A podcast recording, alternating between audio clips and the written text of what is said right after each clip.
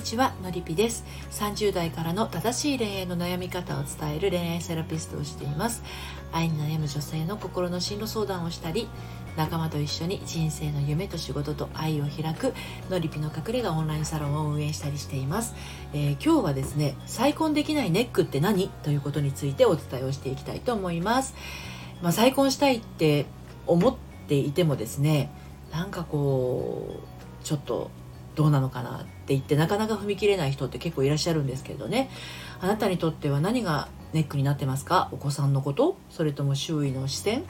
親の存在？元旦那さんのこと？ねいろいろそれぞれ人によってね理由があるかと思うんですけれども。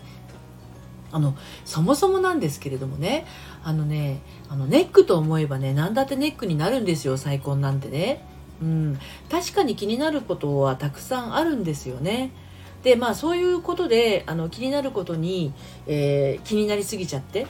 二の足を踏む踏んでしまうことによってもうめちゃくちゃ慎重になっちゃうじゃないですかやっぱりね。そうすると慎重になるっていうのは結構気を使うので神経がすり減るわけなんで億劫になってくるんですよね。うん、でも世の中には気軽に本当になんか身軽に再婚に進んでいる人もいますよね。ねなんか離婚してなんだか自然にお付き合いが始まってやがて再婚につながっている人となんかこうただ付き合うだけなのに付き合う段階からもやもやうじうじしてしまっている私みたいな、ね、一体何が違うんだろうって思ったら、まあ、それはネックに思っているかネックに思っていないかただそれだけなのかもしれないっていうことなんですよね。でまああのそれぞれネックになる部分っていうのは一人一人違うっていう話を最初にしましたけど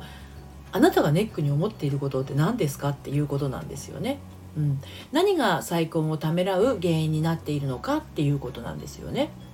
でそのためらう原因ってね様々あるとは思うんだけどあのそのためらってる原因ってあなたがどうにかできるものなのかどうかっていうのも大事だと思うんですよ。うん、で意外とですよ自分じゃどうにもできないことにこう慎重になって勢力を注いでしまってあダメだってなって気がそがれてしまってたりしませんかね。あなたが考えてどうにかどうにもならないことっていうのは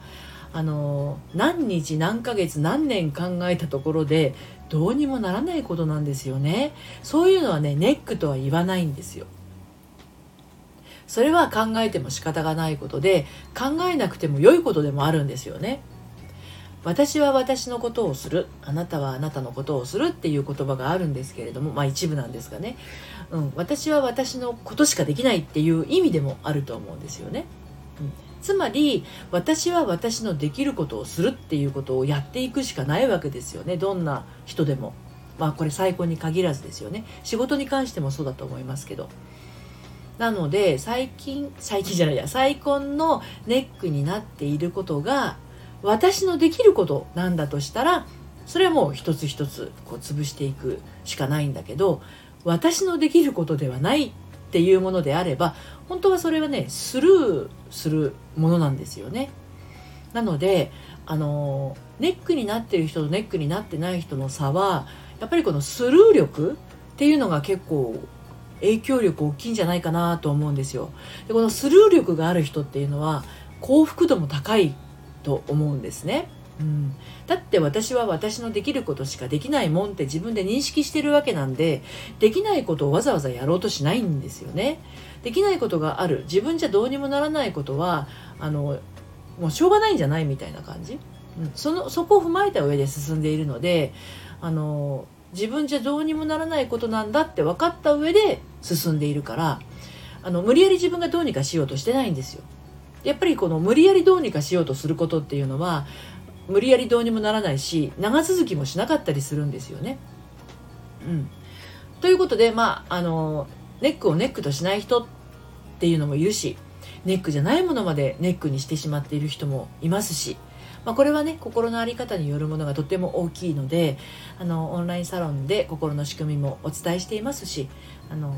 まあ、ちょっとこうその自分の考え方とか思い込んでいるものがあるんだったらちょっとこうそこを取っ払っていきたいなという方はねどうぞ遊びにいらしてください。でこちらの内容についてはですね、えー、読むセラピー、えー、公式